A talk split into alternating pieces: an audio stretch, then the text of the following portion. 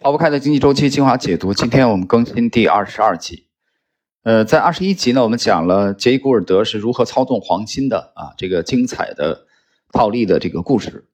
那么今天我们用这两个小节《繁荣的终结》和《大崩溃》来结束本书第五章《繁荣的终结》的呃学习的内容。在今天正式内容之前呢，啊，我简单的讲两句。啊，由于最近 A 股的持续反弹，呃，很多的听友。呃，这个表达了对 A 股的关注。其实关于 A 股呢，我觉得没有，我今天没有过多的内容要讲，因为在一月十八日前后那一周左右，十天以内啊，我发了好几篇的帖子，包括喜马的这个喜米专享啊，包括星球，呃，我想发了可能有二十篇以上。啊，我们的态度是一贯的而坚定的，我们没有因为近期 A 股的这个反弹啊有所改变。呃，就是。我们讲的非常清楚啊，首先第一个是停止对 A 股上市公司的跟踪，啊，第二个就是加大力度的啊，由于十八号获利了，一月十八号获利了结的是最后一笔 A 股的呃投资获利了结，嗯，那么离场，加大力度啊，做这个全球宏观的配置啊，这个工作已经开始了，所以我觉得只要是不带情绪的啊，观点比较客观的去看待。呃，从二零二四年开始的新周期，你都能看到一种现象，啊，就是大的这个信息流啊，资金流的转向已经是不可逆的、不争的事实了，啊，所以这个时候你有没有跟上啊这种趋势的转变，还是说你还是停留在以前的啊？从九零年上交所成立，九一年深交所成立，对吧？一个是十二月上交所成立，九零年一个九一年三月份。啊，到现在已经啊三十多年过去了，你在你的思路思维依旧停留在之前三十多年的这个惯性思维。我讲的这个路径依赖也好，讲思维惯性也好，就觉得每一轮熊市我只要死抱着股票不放啊，后期都可以涨回来啊，不管前面把我套多深都可以涨回来。如果你这一次还抱着这种思维的话，对不起啊，我们相信用不了太长的时间，你会追悔莫及。这就是我们对整个大的啊，对 A 股的整个大的啊走势的一个预判。这个预判有没有呃，是不是真的正确呢？我们需要时间来验证，好吧？有人说那不服不服好，我们就走了桥。我们可以再过半年啊，短的话过三个月啊，长的话再过一年，我们回头来看，看我们今天的，看我们在今年一季度一月十八号的最后一笔的获利了结，坚定离场啊。这个动作到底是明智的还是莽撞的啊？我们让事实来验证。很多的朋友有心理障碍，他觉得离开 A 股我什么都不能干了，对吧？我我除了炒 A 股我什么都不能干。你怎么知道什么都不能干呢？对吧？你有没有去这个脱离这种思维惯性？有吗？还是你凭直觉就觉得，哎呀不行啊，这我不干 A 股我干什么呢？对吧？所以，就这一个思维，就把你泯然于众人，而众人是在这个市场当中就是韭菜，就是祭品啊！韭菜是用用来被收割的，祭品是用来被摆上祭坛的。所以，好好思考一下，你如何可以摆脱啊这两种命运？那么，你必须做一些韭菜和祭品不干的事情，必须保持少数人的思维，必须保持独立思维，必须具备强大的逆向思维能力。必须勇于否定自己之前的这种思维惯性，打破自己之前的路径依赖。好了，开篇我们就讲这些啊。看今天的正式内容，古尔德保持着对铁路股票的兴趣，此时公众对铁路股票的热情也像以前一样高涨起来。然而，有许多人都在拼命投资铁路以争夺市场份额。实际的铁路运载能力已经过剩了。一八六八年之后，每年新建的铁路里程快速大幅增长，如今铁路行业已经感到了生存的压力。古尔德控制着伊利湖铁路，这条铁路与范德比尔特的纽约中央铁路开展了激烈的竞争。范德比尔特刚把每年运费从一百二十五美元降到一百美元，古尔德为了夺回市场份额，就决定把价格降到七十五美元。于是范德比尔特又把价格调到五十美元，古尔德就跟着把价格降到了二十五美元。最后，范德比尔特干脆把价格降为一美元，这个价格远远低于成本，这样范德比尔特就把所有的生意一网打尽。实际上。他所承揽的生意要比以往多得多，因为古尔德把布法罗的公牛全部买了下来，并用纽约中央铁路来运送。价格战正是铁路运载能力出现过剩的征兆。繁荣已经持续了很长时间，人们在许多行业的大量投资已经收不回利息。在1872年，包括古尔德的伊利湖铁路在内的89家铁路公司的债券发生了违约。大家注意啊，我停顿一下，这里这里出现了一个非常呃直观的先兆啊，就是89家铁路公司的债券首先发生了违约，这个发生在1872年，这也就是。一八七三年的啊，美国的这个大崩溃、大恐慌的前一年出现的事情，大家记住这个信号。接着，在三百六十四家铁路上市公司中，有两百六十家公司无任何红利可分。到年底之前，越来越多的铁路公司股票交易量下滑，市场环境也变得更加谨慎。欧洲的情形与此非常相似。经过一些年大规模的投资建设，情况已经变得越来越不稳定，而且市场信心也开始跌落。嗯，接着是我们今天的最后的一个小节啊，我们用这个小节来结束本书第五章的学习。这个小节的题目就叫“大崩溃”。有时候恐慌会肇始于最意想不到的地方。这一次，它起始于奥地利。就在1873年5月1日，维也纳国际展览开幕以后，恐惧的浪潮突然袭来，许多奥地利的银行都深陷在铁路股票的泥潭之中。由于投机者的失败而受到。拖累，很快恐慌蔓延到了德国，而后又传到了比利时、意大利、瑞士与荷兰。在一八三年九月八日，华尔街也受到了牵连。就在那一天，纽约仓库与证券公司违约了。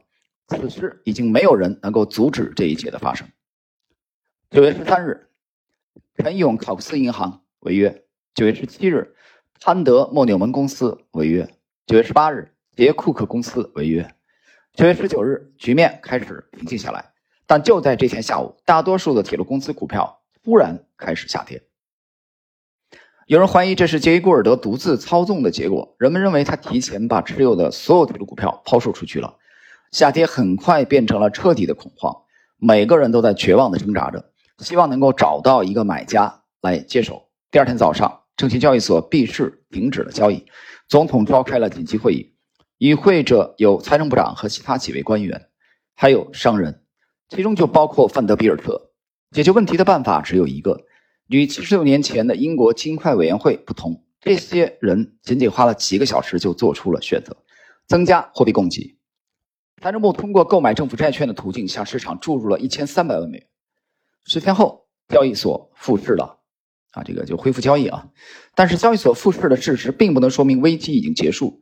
这次恐慌成为此前美国历史上未曾有过的大萧条的序曲。纽约的失业率达到了百分之三十，然后是百分之四十、百分之五十，节节攀升。新建铁路里程也从一八七二年的五千八百七十英里下降到一八七三年的四千零九十七英里，到一八七四年进一步减少到了两千一百一十七英里。一八七五年，新建铁路里程降到了谷底，仅有。一千七百一十一英里，这又一次证明了约翰斯图尔特穆勒所言是正确的。信心很重要，因此投机也很重要。即使不受印发货币从增加供应量的刺激，也不受到其他的外部刺激，经济繁荣也会发生。如果人们减少储蓄，如果货币流通速度提高，或者存在竞争性投资，就可以出现经济繁荣的景象。而经济萧条仅仅作为对繁荣的一种反应也会出现。就在劳的计划遭遇失败一百五十四年之后，资本主义经济的不稳定性看起来似乎越来越成为其内在的一种性质。也许经历了一阵群体性的贪婪与恐惧之后，会有一只看不见的手来恢复平衡。这样的经济调整是客观需要，但毕竟是痛苦的。人性使然，如之奈何？各位。以上呢就是逃不开的经济周期进化解读的啊这部书的啊我们看这部书的第五章的啊最后的这个小节的内容，他比较完整的向我们描述了1873年啊发生的这个美国的历史上的啊第一次的啊大萧条的过程啊我们在这当中呢其实能看到呃非常典型的人性啊存在的问题，就是人们其实总是不断的在重复以前的错误。啊，就像黑格尔所讲啊，人们从历史当中汲取的唯一教训就是，人们没有汲取任何教训，就他在不断的重复之前的一代、之前的两代、之前的三代曾经犯过的错误，啊，这是一个非常有趣的现象。但是作为我觉得一个资管行业的 从业者，我们从通过对历史的学习啊，我们可以去洞悉人性，啊，我们可以让自己尽量的去少犯一些战略性的错误，啊，在 近期呢，啊，其实我去重读了另外一部非常经典的著作啊，其实也就是在我们再去更新这部书的之前啊，我当时很犹豫要不要去呃推出这一部的解读。还是另外一部摩根斯坦利的前首席这个投资官，嗯，巴德比格斯的那部名著啊。后来我选了这一部，我想那在今年合适的时候，我们会把另外一部的解读也推出来啊。那部书我非常的偏爱，可能有听友在之前几年啊听的听我提到过的，就是其实这些呃投资大咖也好，这些这个经典的著作啊，在投资历史上非常重要的经典著作的学习。它只会让我们去更好的认识历史，让我们更好的去洞悉人性，啊，让我们更好的去了解人类历史上的这些投机的狂潮，它是如何的酝酿、发生啊，到终结的。所有这一切的目的，只是为了让我们从当中尽可能多的汲取教训，啊，让我们更加的理性。